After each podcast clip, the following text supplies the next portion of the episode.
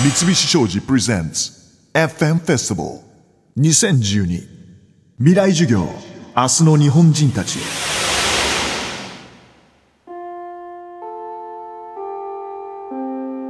講師。分子生物学者。福岡伸一。テーマ。あなたはご本人様でいらっしゃいますか？動的平衡の中で考える。えーどうも皆さんこんばんは。福岡伸一と申します、えー今日はですね、えー多数の皆さんがお集まりいただきまして大変ありがとうございます、えこの講義はですね、え私と皆さんとのやり取りの中で生まれていきます。ですから、え遠慮せずにですね積極的に発言していただきたいと思うんです。で面白いことを言っていただいた方は必ず全国の FM 放送で放送されます、えーあまりにも優等生的な発言をした人はカットされてしまうかもしれません。時間がありますから、えーところでですね、えー今日のちょっとテーマを出していただけませんかね。今日のテーマはですねここにちょっと出ておりますけれども、えー明日の日本人たちへ。これは皆さんのことです。私のことじゃなくて明日がある皆さんのこと。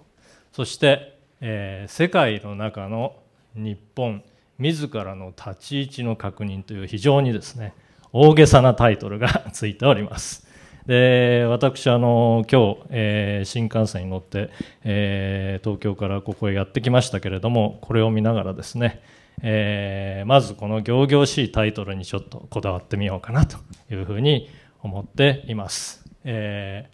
明日の日本人たちというふうになっておりますけれども、えー日本人って一体何でしょうか？えーまずですねここから質問を始めてみたいと思うんですね。皆さんは自分が何人だと思ってますか？日本人だと思いますか？あるいは私は日本人じゃない、えー宇宙人だとか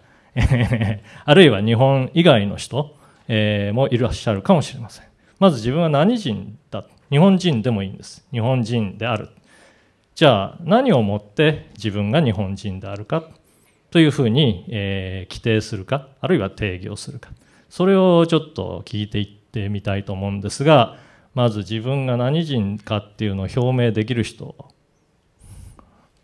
いますかはい。じゃあこの辺から行ってみましょう。はいお願いします。あえっ、とね名前と、えーなんだ所属等一応簡単に言ってください。はい。えっと、京都大学理学部、えー、4回生の熊谷信義と申します、はい熊谷さん。えー私は、えっと、日本人と規定できます、はい、それは何をもって日本人と規定しますか？えー日本国籍を持っているから。わかりやすいですね。日本国籍を持ってなくても、この日本列島に住んでる人はそしたら日本人じゃないとなりますか。それは、えー日本人としての文化を共有していたりとかある程度のその社会的な、えー合意形成ができているかどうかっていうふうに、まあ、あの考えてみれば日本人ではないと思います。で国籍を持ってないという人はええ。大体そういうふうにその社会的、えーな合意形成ができていないと思いますのであの日本人ではないと思います。でも日本国籍がなくても日本で生まれ育って日本の文化に親しんで日本の、えー食べ物を食べ、えー日本で育った人っていうのはいらっしゃいますよね。そういう人たちはどうなるでしょうか？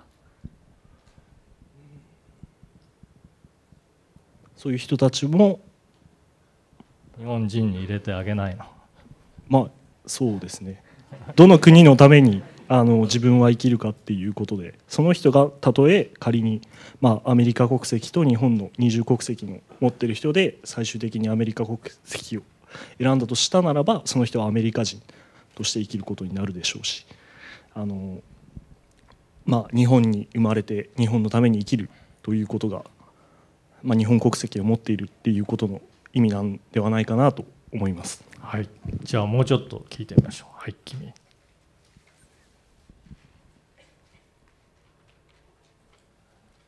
えっと、え名前と所属を言ってください。えー、っと秋山義太郎と言います、えー、京都大学の法学部の4回生です。はい、秋山さん、はい、はい、僕は僕もやっぱり日本人であると規定できると思っていて、まあ、それはやっぱり言語が大きいんじゃないかなっていうのが一つとあとその国の気分っていうのを共有してるっていうのが、まあ、統一された一つの民族とし一つの民族というとあれですけど、まあ、一つの国民としてのアイデンティティなんじゃないかなというふうに。気分っていうのは？えーっとですね。例えば日本人にしかわからないような形容表現というか、まあ、こえ。えれも工学に通ずるんですけど、まあ、物の哀れというかそういうものを共感できるというかそれを共有している人たちの集団っていうのによって日本人っていうのは規定されるんじゃないかなというふうに考えます。なるほどね。じゃあもし秋山さんが、えーカリフォルニアでね、えーなんかご両親の都合で、はいカリフォルニアで生まれてでそのまま現地の学校に行って日本語があんまり喋れないし日本人が使うジョークも空気もわからないまま育ったとしてあなたは自分が日本人であると思いますか？そのそういう状況に置かれたら。僕はもう日本で育ってきたのでそういう状況を、まあ、想像するしかないんですけどもうそうなった時にはやっぱり自分の心の拠り所として日本っていうのはないんじゃないかなというふうに思います。でもその時はアメリカの国籍はなくて日本の国籍があったとしてももう日本は自分は日本人じゃなくなっちゃいますか？それはそう思いますね国籍っていうのはやっぱり自分が生活していく上での利便性っていうかそういうものとかあとまあまあ裁判とか そういう時に管轄権とかそういう話の時に重要になるだけの話なんじゃないかなと僕は思っていて、ええ。まあ、その国籍があるかどうかで心の在り方っていうのが変わるのかって言われると違う気は。うんそうですよね。その辺はちょっとだから、えー微妙な振れ幅があるかもしれませんね。じゃあもう少し他の意見も聞いてみましょう。はい。じゃあ彼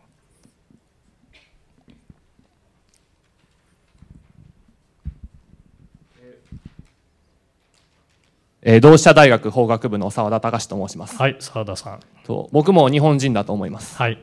でその理由はやっぱ僕自身が僕自身のことを日本人だと思っているからだと思います。ああいいね。つまりその自分が何人かというのはもう結局自分が自分のことを何人と思ってるかそういう認識にかかってくると思います。で今ある国籍とかあるいはいろんなこう何人かという人種を判別しようとするシステムというのは要するにそういうこう人々の認識によって移り変わってしまうものを客観的な立場から定義するために存在していると思うのでやはり今端的に何人かと問われれば自分自身が思っている人種を挙げるのが一番だと思っています。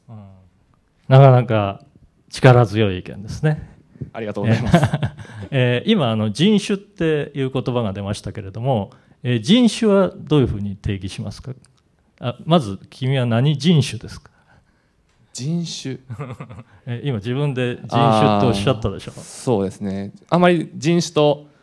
何人かということの定義を分けたことがないので、ええ。分かりにくかったんですけど。うんと例えばどんな種類が？人種って人種ってどんな種類ありますか？ええあちょっと彼女に聞いてみましょう。はい。人種ってはい。はい、ちょっとあの今の論点を整理してみてくれますか？人種ってあなたの思う人種は何ですか？え？もう人種ですか？人種種類なんで。あまずじゃああなたは何人？日本人。はい。日本人は何人種に属するんですかね？黄色人種ですか、ね、黄色人種か。はい。じゃあ日本人である、えーその証ってどこに求めますか？まあ、彼は自分が何人と思うかによって自分が何人かと決まるっていうふうに言ってくださいましたけれどもあなたはどうですか？私は逆にその客観的な観点を大事にしたいので、うん。その日本人として自分が日本人でありたいなら日本国が認める日本人であるべきだと思うのでそのまあ法律とかの多分問題だと思うんですけど日本国が定める法律で日本国籍を与えられる立場にあるのであれば日本人でかつ自分が日本人になりたいと思うのであれば日本人って言えるのかなと思います。客観的でありたい理由は何ですか？やっぱりなんか主観的だと、なんか守ってもらいたいわけ？その。まあ、そういうのもありと思うあるありと思いますし、まあ、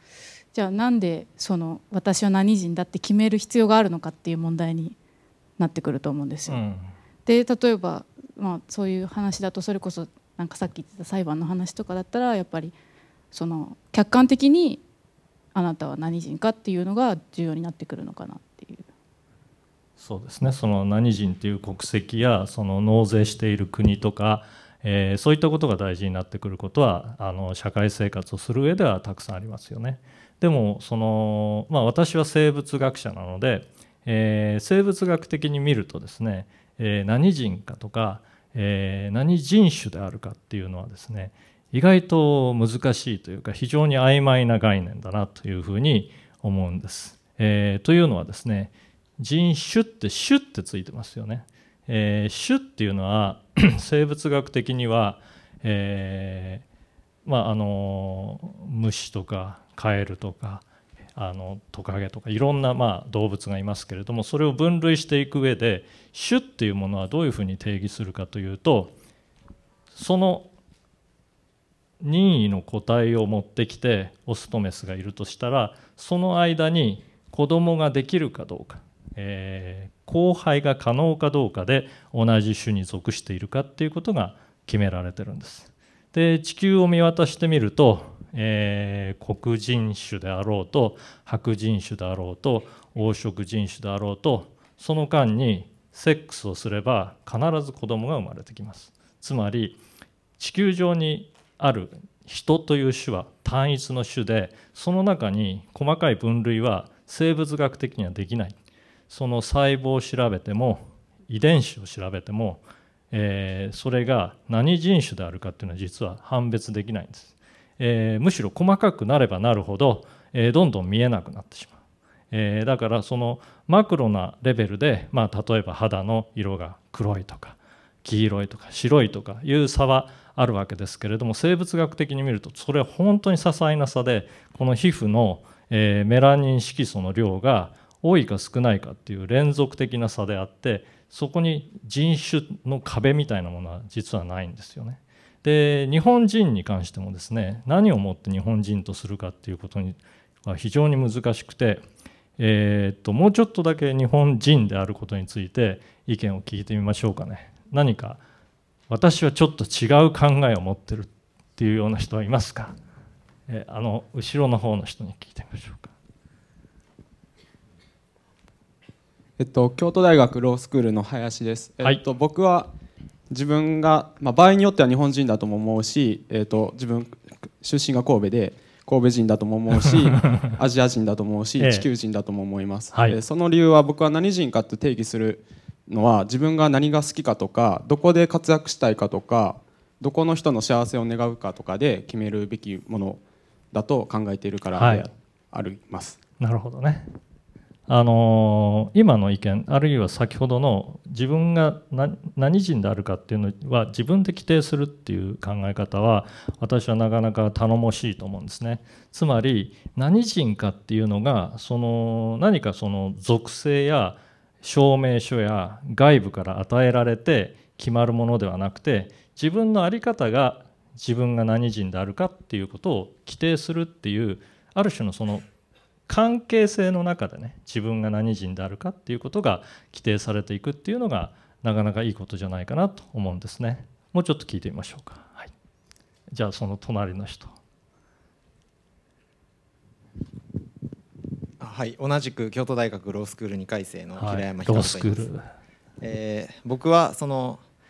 えーまずその日本人であることを客観的に定義することは、まあ、法的には定義できますけどもそれ以外の定義の仕方は難しいと思うので、うん同じように主観的に考えるしかないかなと思いましてでどういうふうに定義するかですけどもその、えー共同体にその属しているその日本という共同体に属しているという認識がある人が日本人であると考えます。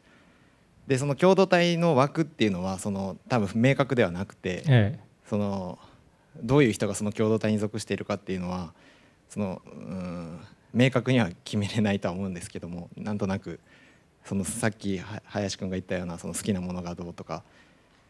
そ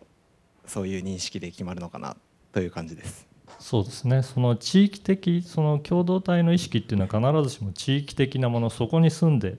いるっていうことが前提条件ではなくて例えばカリフォルニアに生まれ育ったって自分は日本人だっっていうふうに主張することはできるんじゃないかなと思うんですね。でその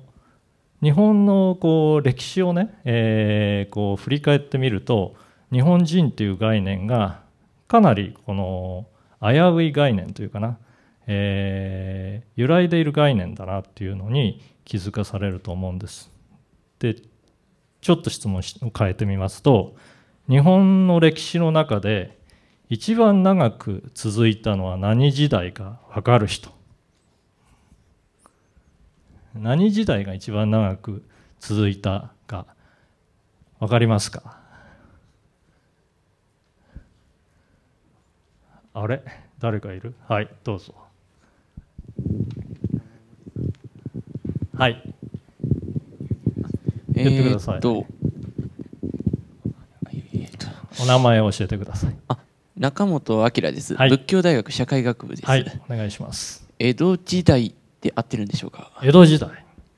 江戸時代は約300年ぐらい続きましたよね。200何十年かな、えー実はもっと長く続いた時代があります。はい。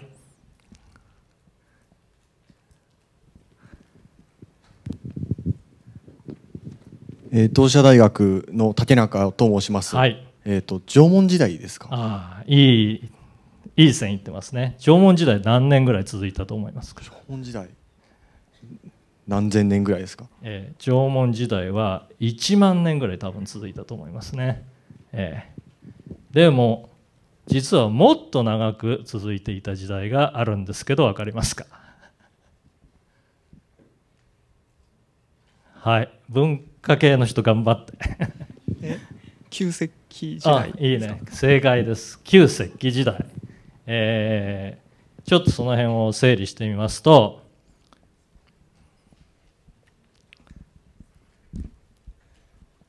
まあこう時間の軸がバーッとありまして現在はまあ平成の、えー24年ですけどたった24年しか平成時代は続いてないわけですね。で、えー紀元紀元前と紀元後 BCAD になるんですけどもあちなみにあの BC って何の略ですか？ちょっと違う人に聞いて。はい。はい。Before キリストですよね。じゃあ AD って何の略か知ってる人？ちょっと違う人に聞いてみましょうかね。はい。あ素晴らしい。知ってました？皆さん。AD はアンノ・ドミニで BC の方は Before Christ なので英語なんですけどもアンにアンノ・ドミニっていうのは、えードミニってドミナントのドミニ、えー主ですよね。主の年つまりキリストが現れて以降の年という意味なんですが、まあ、これはちょっと、えー小ネタでしたけれども、えー実は旧石器時代というのはものすごく長く、えー続いています。日本の旧石器時代がいつぐらいから始まったかということについては、えー実はですねあの石器捏造事件っていうのが、えー昔ありましたので皆さん生まれてないかな、えー日本でどんどんその旧石器時代の、えー石器が見つかったっていう主張してた、えー人がいたんです、えーでもそれは全部その人が作ってしまってたっていうね。あの最近の iPS 細胞、えー偽臨床事件がありましたけれども、えー考古学にもそういう人がいてですね、えー石器を作っちゃった人がいるんで日本の旧石器時代がどれぐらい昔からあるのかわからないんですけどもひょっとしたら50万年ぐらい前からあったかもしれない。えーで 日本列島にこう渡ってきた人たちがいるわけです。その人たちが、えー日本の、まあ、旧石器時代を作ってそれは、えーまあ短くても数万年長ければ数十万年続いたわけですね。でここに第2期にわたる人が日本に渡ってきましたその人たちが縄文時代を作ったわけですね縄文時代大体1万年ぐらい続いたかな。そしてまたここに渡ってきた人たちがいるんですね。この渡ってきた人たちは、えー、農業と、えー、弥生式の土器を日本にもたらして、えー、そして、えーまあ、日本日本いわゆる日本史みたいな邪馬台国とか、えー、大和朝廷みたいなのがずっと続いてる。だから日本の歴史の中で一番長く続いてるのは、えー、旧石器時代なんですね。でここに入ってきた人と、えー、縄文式土器をもたらしてこの1万年間にわたる縄文時代を作った人と、えー、弥生時代に農業や、えー、青銅器を持って入ってきた人っていうのはそれぞれ違う人この大陸の中で、えー、いろんな戦いがあってその戦いからおそらく負けた人がですね日本にこう何波かに分かれてやってきたわけです。ですから日本人のルーツっていうのはずっとたどればたどるほどですねいろんな人たちが日本に入ってきてるだから日本国っていうのは、えー、単一民族国家だなんて言われて、えー、それが政治問題になったりしますけれども実はそれはちゃんちゃらおかしくて 日本こそですね、えー、人間のるつぼいろんな民族のるつぼが混合されてそして同じ種の中では交配が可能なのでどんどんどんどん DNA は混ぜ合わされて今日の日本人というものがこの日本列島の上で生活してるあるいは日本国にいなくても日本人というのは存在してるわけなんです。